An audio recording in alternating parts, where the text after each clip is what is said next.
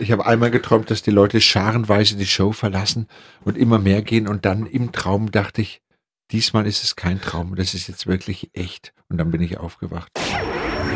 Aufsteller, der Podcast.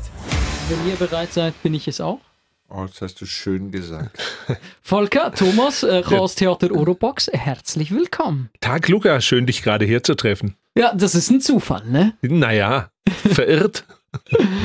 Ich wollte kurz fragen, mögt ihr noch in die Schweiz reisen oder habt ihr langsam wirklich genug? Weil ihr macht das äh, seit 30 Jahren? Äh, bisschen länger, also direkt nach dem Rüttli-Schwur hatten wir unseren ersten Auftritt hier. Also in die Schweiz reisen ist immer ein Grenzerlebnis. Und äh, wir, wir überschreiten ja sehr gerne Grenzen, deswegen gehen wir gerne über Grenzen.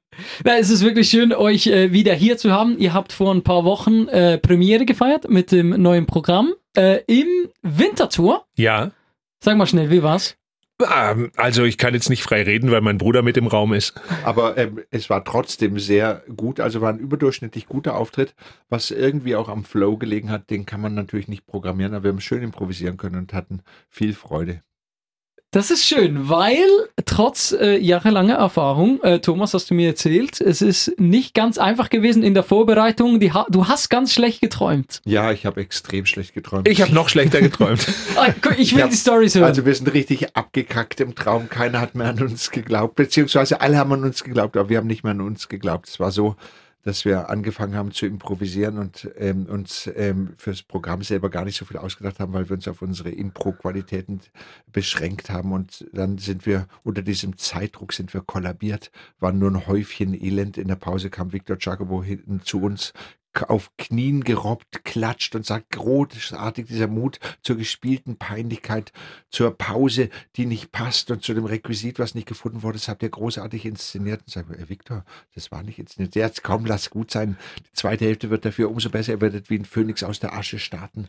Und da sind wir natürlich noch mehr abgekackt. Und im Landboden stand dann die Kritik aus der großen Europax-Premiere, wurde nur ein kleines Premierchen.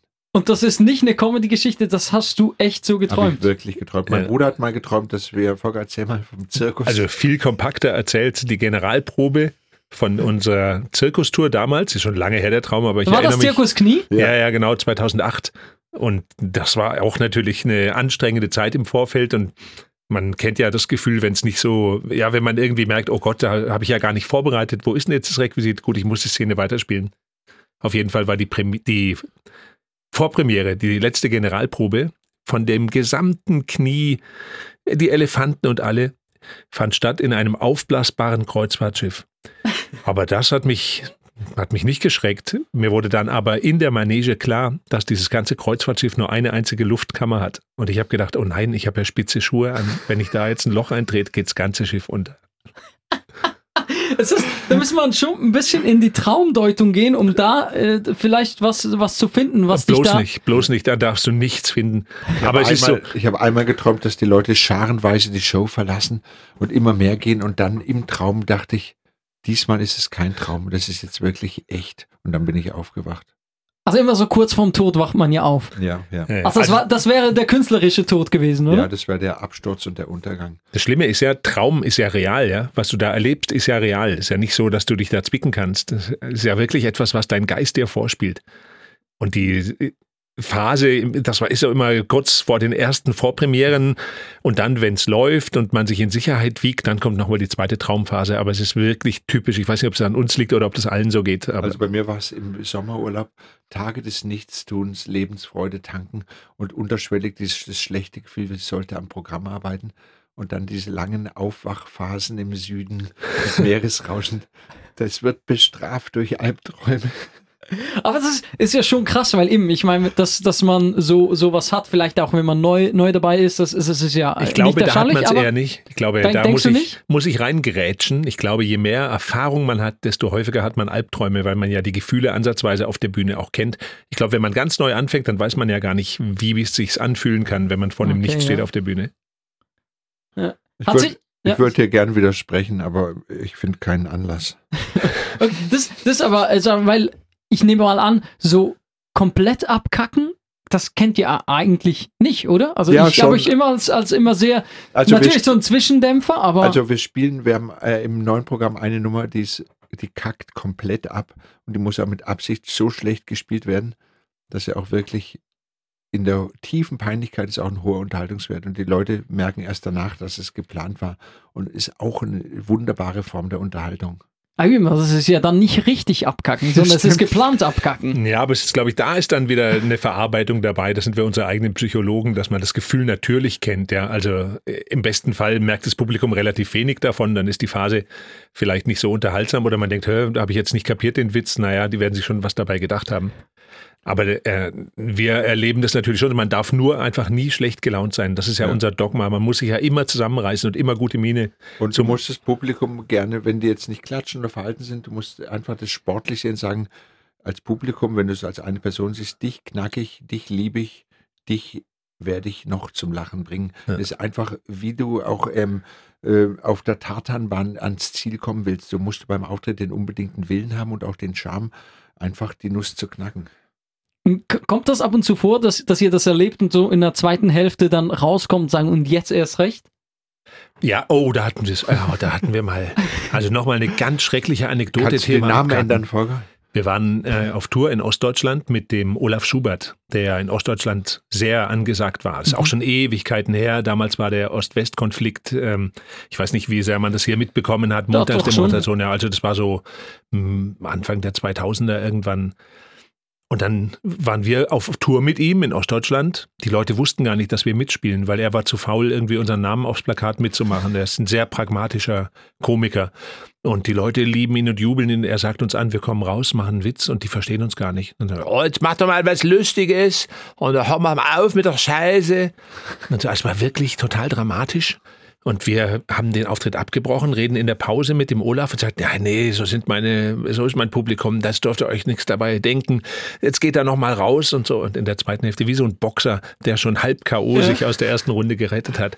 Und wir reißen uns noch mal zusammen und sagen, jawohl, die kriegen wir auch noch und wir kommen raus. Und Gegen eine Wand. es war wirklich krass, es war voll die Nullnummer. Aber Also, wir hatten wenig Chance. Wir haben Ja, auch ja. gleich, äh, wir wollten Prozentrechnen erklären, was eigentlich immer gut geht. Aber die haben dann gleich gedacht, hey, wir können doch Prozent rechnen. Der Besserwessi will, denkt, wir können nicht Prozent rechnen. Es war so wirklich auch von uns falsch gedacht. Wir hätten uns gegenseitig in die Pfanne hauen müssen und nicht den Leuten was erklären.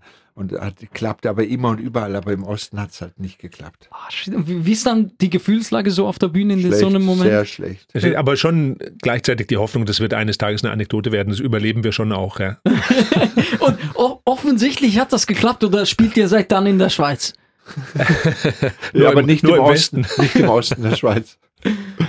Ja, nee, aber es, es ist eben schön, weil, weil eure Karriere eben, die hat, die hat äh, schon, schon von vor ein paar, paar Jahren ge- begonnen und ihr begleitet uns auch schon lange. Das, das Schweizer Publikum ist euch auch immer wieder treu, weil so viele Termine, wie ihr in der Schweiz spielt, das sieht man äh, nicht mehr. Also es gibt Kaya Jana, der ist ja, haben wir hier Ja. eingebür haben wir hier eingebürgert, ist okay.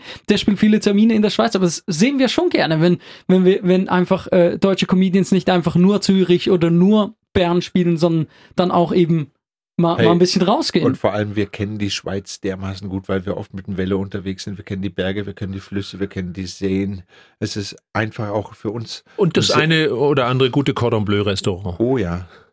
Ja. Das, das ist ja, das war ja ein Vorschlag, dass wir zusammen Cordon Bleu essen gehen könnten. Ja. Ich, ich habe dann äh, abgesagt, dass Cordon Bleu essen Punkt eins, weil das nicht produktiv gewesen wäre, weil ich auch sehr gerne Cordon Bleu mag. Und Punkt zwei, weil ich nicht gewusst hätte, wie wir die Mikrofone gehalten hätten, so, so zum Aufzeichnen. Aber das ist äh, euer, euer Go-To, oder? Irgendwann, und das verspreche ich dir, laden wir dich zum Cordon Bleu ein und der Tag wird kommen. Uznach, schöne Aussicht. Ja, unser Geheimtipp. Der Martin, ein Oh, ach, leidenschaftlicher ach, jetzt, Metzger. jetzt, also, mach Ja. mal, wo gibt's das beste Cordon Bleu der Schweiz? Ja. Ja, also vielleicht nicht das Beste, aber für uns das Originellste und ein wirklich sehr, sehr gutes. Ja, also vor allem, wenn er noch mit der Ziehharmonika kommt und äh, dann äh, bricht er das Liedchen ab, was er am Tisch singt, weil er es gorkieren muss, um die braune Seite nach oben zu machen. Es schmeckt aus, es ist ein richtig schöner, so ein, so eine Raclette, so ein Appenzeller Käse, Mm. ein super crunchy Kruste, also auch haptisch äußerst gut und auch äh, kein Schinken, sondern Bündnerfleisch drin. Und ich merke jetzt schon, wie ich Speichelfluss habe und am liebsten mit dir jetzt dahin radeln würde. Utznach. ja? Utznach, ja, die schöne Aussicht oder die frohe Aussicht? Ich glaube, die schöne Aussicht ist es. Ich glaube, ja, schöne Also Aussicht auf den Cordon Bleu. Wir haben es mal zum Frühstück gegessen. Man kann da auch übernachten und dann haben wir uns zum Frühstück anstatt irgendwie äh, Schinken und Speck oder Marmelade haben wir uns ein wir haben Martin gesagt, äh, können wir auch ein Cordon Bleu zum Frühstück Ja. haben. Dann, Ja, schon, aber da müssen wir auch noch ein Glas Wein dazu trinken. Und da habt ihr, habt ihr mit, mit dem äh, Martin äh, von der schönen Aussicht in, Ja. in Utznach, habt ihr Cordon Bleu gegessen Ja. zum Frühstück? Ja, Ja. aber wir hatten am Abend auch schon mit ihm eins gegessen. Also es gibt Tage, da essen wir zwei Cordon Bleu. Innerhalb von zwölf Stunden zwei Cordon Bleu. Das muss Aber man dann, auch schaffen. dann auch wieder minutenlang keins. Aber ich merke wirklich, wie ich jetzt so, so ähm, an den Seiten der Zunge, wie es ein bisschen britzelt und meine Zunge hört ja mit. Die hat nämlich Ohren und die möchte jetzt gerne ein Cordon Bleu spüren. Also dann, dann wechseln wir, wechseln wir äh, das Thema, damit wir hier nicht irgendwie dann äh, kleine Aussätze haben. Wegen, Aber die Chiliwurst am Züricher Hauptbahnhof, die tröstet Ja. einen ein bisschen drüber hinweg. Das stimmt. die was? Die Chiliwurst am Perron 13. Ah. Da gibt es die, äh, äh, nicht, nicht Feuerteufel, Feuerteufel gibt es in Winterthur. Aber es ist so eine schöne Wurst, also eine schöne braune Wurst und da ist schön Chili dran. Und ähm, wenn man umsteigen muss von Gleis zu Gleis und man hat zehn Minuten Zeit, manchmal geht es auch, soll man die Geschichte auch noch zum Besten geben, weil die Oh, ist ist auch schön. Auch schön, ja. Die- Also ich bin hier im Geschichten zuhören. Also Erzähl mal, ist- Volker. Wir kamen hatten- aus Südtirol. Wir hatten einen Auftritt in Südtirol und mussten zurück und haben natürlich, wir sind ja leidenschaftliche Zugfahrer, weil im Zug kann man es ganz gut Cordon Bleu essen. also wenn wir nicht mit dem Velo unterwegs sind, fahren wir gerne Zug. Und wir haben mit unserem Team, es war eine lange Fahrt auf dem Rückweg nach Freiburg im Breisgau, hatten wir Verspätungen aus Österreich kommend. Und wir hatten uns aber schon im Züricher Hauptbahnhof so auf die Wurst gefreut und so. Wir wussten, wir haben nur sieben Minuten Zeit zum Umsteigen. Wir müssen das Gleis wechseln und wir hatten noch die Requisiten dabei, also mächtig viel Gepäck. Ja, und reservierte Plätze und der Zug war rappelvoll. Und dann haben wir gesagt, gut, Thomas, du probierst es erst dann schon. Wir haben das ganze ich bin, Gepäck ich bin genommen. ganz vor an die Zugspitze, das ist ja ein Sargbahnhof, dass ich wenige Meter von dem Wurststand weg bin und die Jungs waren am anderen Ende vom Zug. Wir mussten dann ja den Zug wechseln, war am gleichen Gleis gegenüber und unsere äh, Plätze waren auch an, an der Zugspitze und die hatten wirklich viel Gepäck und ich bin zum Wurststand gerast ohne Ende. Erzähl du weiter, Volker. Und wir haben gedacht, das schafft er nicht, das schafft er nicht. Naja, dann nimmt er halt einen Zug später. Und also wir haben dann schon spekuliert, die Wurst wird ihm wichtiger sein als der Zug.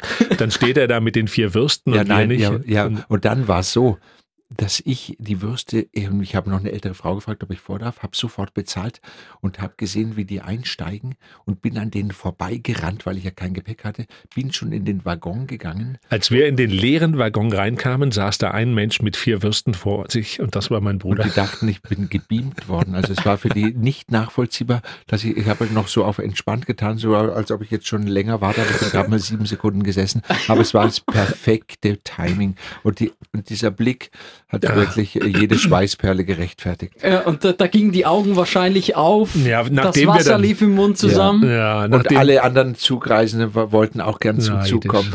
Ja, ja. Aber wir haben natürlich so getan, als ob uns das überhaupt nicht imponiert, haben erstmal die Wurst gegessen und ihn dann gefragt, wie er es eigentlich geschafft hat. Äh, indem er alte Frauen am Wurststand bestochen hat. Ge- Genau. Ich habe meinen Senf dazugegeben. Aber wenn ich, wenn ich so höre, dass ihr entweder mit dem Fahrrad oder mit dem Zug durch die Schweiz reist, dann müsst ihr aufpassen, dass er nicht noch die Schweizer Staatsbürgerschaft bekommt, weil, äh? Ja, das stimmt. Ich hätte am liebsten eine doppelte Schweizer Staatsbürgerschaft. Also wir sind schon wirklich gerne hier, um das auch mal äh, wirklich ernsthaft zu beantworten. Wir gehen, es ist einfach ein tolles Privileg, wenn du sagst, dass die Schweiz sich freut, ähm, dass wir hier sind. Das ist natürlich umgekehrt ganz genauso. Wir waren in der ganzen Vorpremierenphase, wir waren jetzt ein halbes Jahr gar nicht in der Schweiz, obwohl ich in Konstanz wohne, bin ich manchmal aus Sehnsucht rübergegangen, um im Mikro einzukaufen. Aber sonst ähm, ist es natürlich schon etwas, worauf wir uns wirklich freuen. Das ist Wo- ja immer, ja. immer ein Erlebnis, ja. Wobei, ähm, wir haben so viele Freunde in der Schweiz, da denkst du nicht über Nationalitäten nach, sind halt Freunde und fertig. Hm, Das Äh, ist eben äh, schön, wenn ihr, wenn ja. ihr uns dann auch immer wieder äh, beehrt und euch so, so wohl fühlt. Das ist wirklich äh, äh, toll für uns. Und die neue Show, die heißt ja ordentlich äh, Chaos und ihr habt äh, die Premiere äh, in der Schweiz äh, gefeiert. Das Chaos, das zieht sich ja bei euch durch. Das ist ja fast ein bisschen plump, dass man das so, das so fragen muss. Äh, Habe mich natürlich vorbereitet, ich weiß das, aber um, um äh, auch äh, die Hörerinnen und Hörer mitzunehmen, die, die da vielleicht nicht so bewandert sind, wieso zieht sich das Chaos bei euch so krass durch? Weil jetzt seid ihr, früher wart ihr vor allem Chaos-Theater, Oropax, das ging immer so das ging so einher und jetzt ist oftmals nur noch Oropax, aber das Chaos, das zieht sich durch. Ja, der offizielle Name ist schon auch weiter Chaos Theater Oropax, aber in Zeiten von Twitter und, und äh, Facebook, da spart man jeden Buchstaben ein, den man hat, ja. Das hat schon bei der SMS angefangen, dass man nur 160 Zeichen hatte. Ja, Vielleicht. genau, ja. ja. Und die auch noch als Legastheniker verschreibt man sich dann eh und so. Also. Nein, das Chaos ist unser Quell des Lebens und unser Quell der Freude. Ähm, es ist auch unsere Kernkompetenz, würde ich mal sagen. Ja, in so einer strukturierten Welt, wo auch vieles digital stattfindet, ist es umso schöner, dass einfach ein Wust an Chaos auf der Bühne entsteht. Und nicht jedes Chaos lässt sich planen, aber es ist immer willkommen. Das ist schön, weil ich stelle mir euch gerade, äh, für, für die, die bis hierher zuhören und das noch nicht wussten, ihr seid ja Brüder. Und ich stelle mir euch immer als, als junge Brüder vor und dann das Chaos zu Hause, weil ich habe jetzt ein, ein kleines Kind, das macht schon alleine ziemlich viel Chaos. Und wenn ich mir dann vorstelle, dass zwei Kinder Chaos veranstalten, war das auch so bei euch zu Hause? Also wir können uns nicht daran erinnern, wir haben nur verworrene Erinnerungen. Also unser Vater war Hauptmann bei der Bundeswehr, unsere Mutter hat auch bei der Armee gearbeitet, die haben die Struktur geliebt und da war einfach ein dickes Segment frei, was wir uns gegrapscht haben. Ja, und der dritte Bruder ist Pfarrer geworden, also hat auch eher schon feste Texte gesucht und äh, da gab es ja nur noch eine Lücke, in die wir springen durften. Und da sind wir so richtig reingesprungen. Mit beiden Füßen, ne? Ja. Ja, Aber es war schon auch zum Teil, wir- die Liebe wurde nie in Frage gestellt, aber es hat schon unsere Eltern so manchen Nerv gekostet. Und zum Teil, wir sind äh, relativ konservativ in Liebe groß geworden. Und das Chaos hat uns auch eine Art gerettet und eine zweite Ebene geschenkt. Unsere Mutter war neulich bei einem Auftritt mit dabei. Dann habe ich sie noch nach Hause gefahren, wie man es halt so macht, bei einer alten Dame, die Mitte Ordentlich? 80 ist und so. Ja. Erbschleicher. Ich habe mir das Fahrgeld bezahlen lassen von ihr. Und dann saß sie im Auto und dann sagt sie, dem Papa hätte es jetzt nicht gefallen. Und er sagt, Wirklich? da siehst du Mama, da machen wir noch alles richtig. Wir haben es damals auch äh, wirklich nicht angefangen, damit es dem Papa gefällt. Ah, das ist aber, das ist aber eben so, so komisch auch, wie es tönt. Das ist aber irgendwie schön, oder? Total süß. Ja, sie auch kam auch rein in den Saal. Ja. Da sitzen schon Leute und sagt sie, ähm, haben Sie Eintritt gezahlt? Das haben wir so im Rande mitgekriegt und sagen die Leute ja. Und sagte, ich musste keinen Eintritt zahlen, ich bin die Mutter. Und Das, sie ist auch wirklich bis heute immer noch wahnsinnig stolz, höre ich daraus. Ja, aber auch so betriebsblind auch. Oh, darf ich noch eine Anekdote? Du bist ja hier, um immer, Geschichten immer, zu ich hören. bin ja. immer hier, um Geschichten zu hören. Wir waren ja, wir durften ja mal äh, Art on Ice zwei Jahre lang moderieren.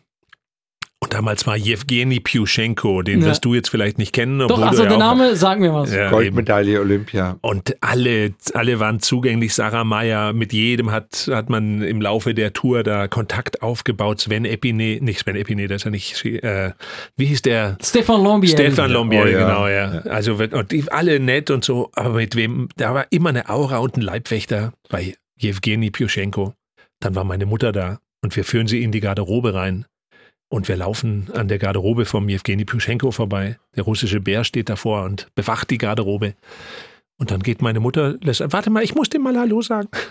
Geht rein und sagt zu ihm, Hello, Mr. Piuschenko, I'm the mother of Oropax. Und der Herr Piuschenko, ganz freundlich, denn damals war sie noch knapp unter 80, gibt ihr die Hand, plaudert mit ihr. Die war aus der ganzen Entourage der einzige Mensch, der mit Jewgeni Piuschenko persönlich Kontakt hatte.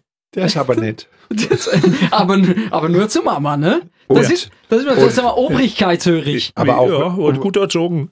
Aber die Betriebsblindheit, um die zu, im Beweis zu geben, Volker tanzt wirklich schlecht auf der Bühne. Und Naja, er tanzt, also das ist jetzt immer, ja. also er gibt noch, er gibt sich auch noch so viel Mühe, dass es noch schlechter aussieht. Und meine Mutter sagt, Volker, du kannst ja wirklich tanzen. Sag mal, Mama, also jetzt red kein Mist. Volker kann nicht tanzen. Ja, aber man sieht, dass er es könnte. Aber da musst du ein bisschen aufpassen mit deinen alten Knochen. Das ist so geil, weil eben, äh, ich finde auch, so, so Mama bringt einfach eine andere Ebene rein. Da kannst du erfolgreich sein, da kannst du durch die Österreich, die Schweiz, Deutschland touren und das seit äh, 30 plus Jahren. Ja. Und einfach, wenn Mama sagt, äh, Papa hätte es nicht gefallen, dann holt das einfach auf eine ganz andere Ebene. Absolut, ja. Wäre ja, viel, viel natürlich. schlimmer, wenn es Papa gefallen würde, dann hätten wir alles falsch gemacht. Ja, eben. Das habe ich zur Mama auch gesagt. Ja.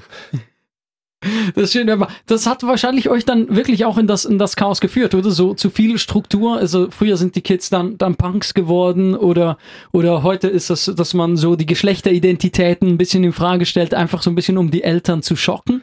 Und bei Ja, euch war es einfach der Ausbruch ins Chaos von, von der geführten, strikten Linie. Aber gleichzeitig auch der Wunsch nach einem gesunden Lebenswandel. Wenn du so sagst, wir hatten wirklich nie Interesse an Alkohol oder so. Wir haben immer Interesse am Erlebnis gehabt, also auch am körperlichen Erlebnis, äh, sei es Sport oder ähm, äh, ja, also damals äh, eher hauptsächlich Sport und, und das, dann Und musste haben- man ja Ventil suchen, ja. Wir haben auch oft schon Theater gemacht, jenseits der Bühne. Wir haben uns äh, schon als äh, 14-Jährige als Heizungsmonteure verkleidet, sind ins Mädchengymnasium, haben da die Heizkörper entlüftet, um während dem Unterricht ins Klassenzimmer zu können, sind in McDonalds runter in den Keller, haben gesagt, der Kessel muss äh, geputzt werden. Und ähm, zum Teil wirklich total krasse Sachen, einfach mit dieser Selbstverständlichkeit und mit einem kleinen Kostüm haben sich Tür und Tor geöffnet und äh, da äh, Chaos und Experimentieren hat irgendwie immer viel Freude gemacht. Ist das, heute, heute würde irgendjemand, äh, ein toller Influencer oder so, auf Instagram sagen, do what you love and the money will follow. Oder? Das, das Ja. habt ihr früher schon gemacht, bevor es bevor es äh, Instagram gab und, und cool war, dass man sich äh, selbst verwirklicht. Habt ihr das eigentlich schon zelebriert? Wir hätten es uns tatsächlich auch gar nicht träumen lassen, dass man davon jahrzehntelang äh, leben kann und dass, dass wir nicht irgendwie die Sache unterordnen mussten. Also the money will follow. Natürlich ist es notwendig, sonst könnten wir den ganzen Betrieb ja gar nicht aufrechterhalten. Wir müssen schon davon leben können und auf dem Level, so dass wir Spaß machen können und das reproduzierbar ist, muss man natürlich auch die Techniker finanzieren können und so weiter. Aber jetzt gerade in, in der Phase mit dem neuen Programm, wenn ich bedenke, wie, wie wenig wir daran gedacht haben, ist es die Idee wert, äh, äh, sollen wir dieses Requisit wirklich bauen lassen? Und so, also das ist, äh, oder ist es äh, etwas, was sich dann auch vermarkten lässt oder sowas spielt? wirklich- Es macht so einen Spaß. In der kreativen Phase darfst du nicht bremsen oder ans Machbare denken. Du musst einfach deine Träume verwirklichen and the money will follow. Übrigens, apropos Geschlechterwechsel, Volker, wir könnten eigentlich auch mal als Schwestern unterwegs sein. Ja, ja. Da verbrüdern wir uns dann. Aber dann gründen wir noch ein Tochterunternehmen. Sehr gut. Also seht ihr, das nächste Programm ist eigentlich schon im Entstehungsprozess. Ja, das heißt wieder schlecht schlafen. Aber zuerst wollen wir noch ein bisschen das Programm feiern, das ihr jetzt äh, auf die Bühne gestellt habt. Und vielleicht für jemanden, der jetzt zum Beispiel Oropax gar nicht kennt oder nicht weiß, was da auf der Bühne passiert, weil äh, wir hören äh, Comedy und Unterhaltung und denken da sehr oft auch mal an Stand-up-Comedy, weil das ist ja jetzt auch in der Schweiz ziemlich groß und das kennt man. Das ist nicht das, was ihr macht. Wie erklärt ihr das, äh, wenn jemand noch nie was davon gehört hat? Das ist wirklich schwer, weil ähm, die Frage stellen uns auch immer die Reporter, die oder die Redakteure, die eine Kritik schreiben, wie soll man das in Worte fassen? Es ist einfach ein Regenbogen an, an Ereignissen zwischen äh, tiefer Liebe und schwarzem Humor ist so alles dabei, was das Spektrum der Gefühle hergibt. Und eine Menge Improvisation. Wir stolpern uns selbst immer wieder äh, bringen uns in Schwung. Wir probieren mit jedem Auftritt ein einzigartiges Happening zu erreichen. Also wenn ich mir ein Theaterstück anschaue, dann, äh, ich war jetzt neulich beim Josef Hader, der alleine durch Worte äh, Welten schafft und dann ertappt man sich immer wieder dabei, im Publikum zu sitzen und denkt, wie, wie komme ich denn jetzt dahin? Wie, warum bin ich jetzt in dieser Welt? Und unsere Spezialität ist vielleicht es eben äh, nicht nur mit den Worten zu erschaffen, sondern auch auf der Bühne den Aufwand auch nicht zu scheuen. Ähm, Und diese, diese Verknüpfung, also wirklich etwas, ein Erlebnis zu schaffen und nicht Geschichten zu erzählen. Also einmal hieß es in der Kritik, müde getorkelt schwankt das Publikum nach Hause zurück in die Welt der Zwecke. Und ähm, einfach sich herrlich zu äh, amüsieren, inklusive wir selbst amüsieren uns ja herrlich, dann wieder äh, nach Hause zu gehen und zu sagen, es war ein wunderbarer Abend, das ist so unser Ziel. Ja, au- auch mal so ein bisschen die Flucht ne, aus der Realität. Auf jeden Fall, ausschließlich eigentlich. Ja. Und abtauchen, weißt du, nichts äh, wirklich Böses, keine Politik, keine Schicksale, sondern einfach den, das Hirn duschen und das Zwerchfell erschüttern. ja, und selbst auch, ich hoffe, das gelingt auch, ähm, auf Eitelkeit zu verzichten. Ich Das hatte- gelingt, Volker, das gelingt. Ja, wenn ich da so tanze. Na, also wir versuchen nicht irgendwie äh, den, den Leuten mitzugeben, was wir alles noch können oder dass wir es gar nicht ernst meinen. Weil wir Das- auch gar nichts können. ja, eben, ja, natürlich eben universal, Universal-Dilettantismus. Und natürlich wirklich Requisiten, die zum Teil wirklich schon fast ähm, in der Tonne waren, herrlich recycelt, bunt zusammengebaut. Na, was heißt fast? Da waren schon einige in der Tonne. Wir haben zum Beispiel einen Staubsauger und da haben wir den Staubbeutel rausgenommen und haben einen Dudelsack dran gebaut. Und der Dudelsack macht natürlich Musik, wenn der Staubsauger angeht. Das heißt, wir haben einen Staubsauger, mit dem wir Dudelsackmusik machen können. Der Staubsauger ist selbst aber sehr laut und das Schönste ist, der Dudelsack, sein ganzes Leben lang wird er nie richtig gespielt werden und am Schluss stirbt er an der Staublunge, weil sämtlicher Staub in dem Dudelsack drin ist. Auch das ist doch schon alleine sehr witzig. Ja, das schicken wir dann zu einer Spektralanalyse, weil da ist der Staub aus allen Bühnen im süddeutschen und äh, sonstigen deutschsprachigen Raum. Das, äh, das will man nicht wissen, was da dann alles. Äh, Wir, wir schon. Ja, aber dann denkt man sich wirklich, wenn man sich wenn jedes Requisit ein Eigenleben hat, hat es bei uns eine schöne Reise vor sich. Ja, Ja. Das definitiv. Ein. Ich finde es ich find's auch spannend, was du äh, gesagt hast, Thomas. Du hast einerseits den schwarzen Humor angesprochen, andererseits hast du gesagt, äh, keine Politik und so weiter. Weil das ist ja auch etwas, was immer, also wo momentan vor allem sehr auch diskutiert wird. Was darf Humor alles und, und wo ist schwarzer Humor und wo ist, äh, sind die Themen vielleicht momentan, gerade in der Situation, die wir leben, zu kritisch? Und wie, wie geht ihr damit um? Wir leben unsere ernsthafte Seite nicht auf der Bühne aus. Ich finde, wenn die Leute zu uns kommen und wir als Chaos Theater Oropax da stehen, äh, dann müssen wir nicht denen noch eine Botschaft mitgeben, außer dass Lebensfreude durchaus in jeder Lebenslage legitim ist. Aber sobald du jetzt äh, Gendern oder Corona oder Krieg ansprichst, hast du automatisch wieder so einen Anker geworfen, der das Fliegen verhindert. Wir werden diese Themen einfach außen vor lassen und uns gegenseitig in die Pfanne hauen und immer wieder neu in die Pfanne hauen und uns wieder umarmen. Und ähm, wir möchten diese ganz aktuellen politischen Themen nicht ansprechen. Wenn jetzt irgendwas passiert ist, dass ein, ein Wolf in der, im Wallis ist, sowas spricht man schon mal an. Aber Gibt's doch gar nicht. Die, Und wenn dann nicht lange. Also, und was lustig ist, was man äh, darf auf der Bühne, ich finde, da gibt es eigentlich gar keine Vorschriften, sondern äh, da gibt es natürlich äh, auch Dinge, bei denen ich denke, hä, das ka- kann man doch nicht machen auf der Bühne, ja. Aber sowas machen wir dann einfach auch nicht, weil wir uns damit nicht wohlfühlen. Manche Also, Sachen machen wir doch, weil wir uns wohlfühlen. Ja. Und die sind vielleicht ein bisschen an der Grenze, aber auch das befreit. Ein kleines Schockerlebnis, was provozierendes, kann auch wirklich äh, zu so einem geistigen Neustart führen. Der Reset. Ja? Ja, aber ich meine, ähm, wir haben natürlich, früher haben wir uns auch mal als Chinese verkleidet und sind auf die Bühne gegangen. Das würde man heute nicht mehr machen, weil es einfach komische Gefühle wachruft und weil man denkt, naja, da ist eigentlich schon. Ähm, Und weil es ja auch schon eine Milliarde gibt, ist ja nichts Besonderes. ja, eben. Ja. Genau darum darf man ja dann auch so einen Abend äh, mit euch äh, im ordentlich Chaos äh, aus der Realität entfliehen. Ja. Was, was erlebt man so im, im neuesten Programm, wenn jetzt jemand äh, sich das anhört und denkt, boah, doch, ich glaube, das würde ich witzig finden? Also wir haben Schwarz-Weiß-Kostüme Ja. und die haben wir selbst geschneidert aus dem Fell eines Weißkopfseeadlers. Nein, das darf doch niemand wissen. In Wahrheit sind es downgecycelte Piano-Tastaturen, die wir da aneinander gepappt haben. Aber jetzt wirst du natürlich fragen, Thomas, ein Weißkopfseeadler hat doch kein schwarzes Fell, weil es ja schwarz-weiße Kostüme sind. Das wär- Geheimnis ist, Ja, deswegen würde ich auch antworten, obwohl du jetzt nicht gefragt hast, dass der Schwarzkopfseeadler, der Weißkopfseeadler sich natürlich sein Haupt mit Schwarzkopf-Shampoo gewaschen hat. aber was ist ein Weißkopfseeadler, Thomas? Ähm, ich Ist es glaube, sowas ja, ist eher das Chamäleon unter den Säugetieren. Der Weißkopfseeadler ist Ja. das Chamäleon oder Ja, den so wie das Eichhörnchen der Delfin der Wälder ist. Aber ich, das bin ist jetzt schon, ich, bin, ich bin jetzt schon komplett raus. Ich, hab, Warte, äh, ich, bin um, ich bin um, warte ich bin um kurz. drei, ich bin um halb vier aufgestanden. Ich Halb bin seit, vier, ich halb bin seit vier. vier Uhr im Studio und ich Ja. schon jetzt mein Hirn kommt nicht mehr Aber mit. halb vier, das könnte auch 3.30 Uhr sein. Ja, Zum Ja. Beispiel. ja, ja. Man wenn man es ganz strikt nimmt, ist es sogar ziemlich genau. Du hast ja nur noch drei Stunden Zeit zum Einkaufen, wenn die Läden um 18.30 Uhr zumachen. Ihr macht mich fertig. Nee, aber auf jeden Fall. Muss man schauen, oder? Muss man also das war jetzt nur die ersten anderthalb Minuten. Wir Ja. haben die Raupe Nimmersatt auf der Bühne. Wir haben eben diesen Dudelsack spielenden Staubsauger. Wir haben äh, Äh, ein, ähm, ein, ein Holzpferd auf der Bühne. ja.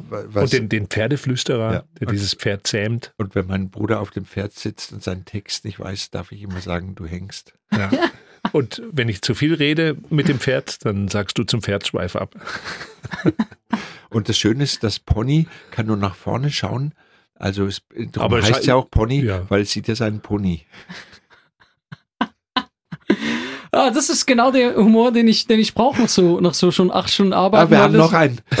Also wir spielen, wir sind wie Pianotastaturen. Wie, was spielst du für Töne, Volker? Wie heißt das Ja, schöne? Halbtöne. Wir spielen, das ist wirklich, da zeigen wir dann doch, dass wir was können, weil auf der Klaviatur der Worte spielen wir nur die Halbtöne, die aber wiederum im Dreivierteltakt. Warte, halb, dreiviertel Tag. Muss, muss nicht rechnen. muss jetzt erweitern Nein, muss kürzen. nicht. Mein Bruder zwei fängt Brüche. immer an zu rechnen. Ah, ja. Oh Mann, ist das schwer. Ich glaube, ich, glaub, ich muss mit dem Bruch rechnen. Erzähl noch den einen Schweizer Witz, Volker. Den einen Schweizer Ja, ja, Witz. Ach so, ja. wenn wir schon bei Halbtönen im Dreivierteltakt sind. Ja, wir sind da praktisch auf Dur. Sind wir damit auf Dur? Moll. Also, Tour.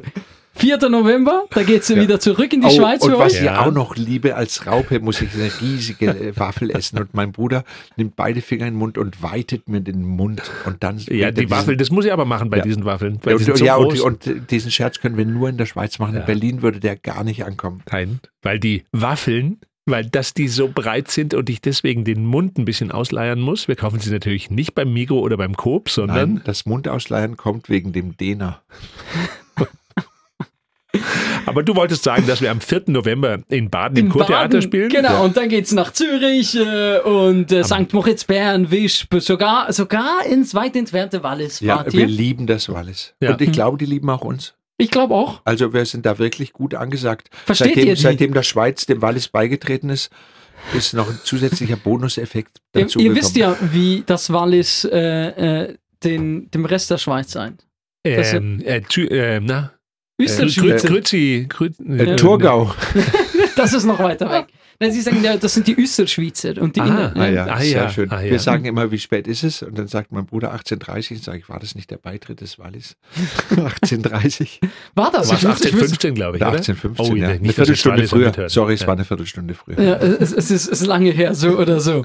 Volker, Thomas, ich äh, bedanke mich ganz herzlich für diesen kleinen, sehr großen, schönen Ausflug. Wäre noch schöner gewesen, wenn du dich aufs Cordon Bleu eingelassen hättest. ich glaube auch, aber das holen wir dann nach. Aber ich muss auch mal sagen, du bist ein wirklich lebensfreudiger, sympathischer und sehr gut Kaffeemachender Mitmensch. Warum schaust du jetzt den Luca an, wenn du mich eigentlich damit meinst? Und übermüdet dann schlussendlich auch noch. Äh, ja, Ein Glück, weil aber wenn du wach wärst, wärst, ja, wärst du ja noch aufgedrehter. Dabei stimmt. haben wir dir auch so schöne gute Nachtgeschichten erzählt. ich wünsche euch ganz viel Spaß und vor allem ganz viel Erfolg äh, mit dem neuen Programm und dann äh, auf ein Cordon Bleu und gerne wieder. Ja, gerne, Luca. Danke für die Einladung. Ciao. Aufsteller, der Podcast. Die Nina Rost und der Luca Carecci lassen das Mikrofon nach der Morgenshow weiterlaufen. Radio 24.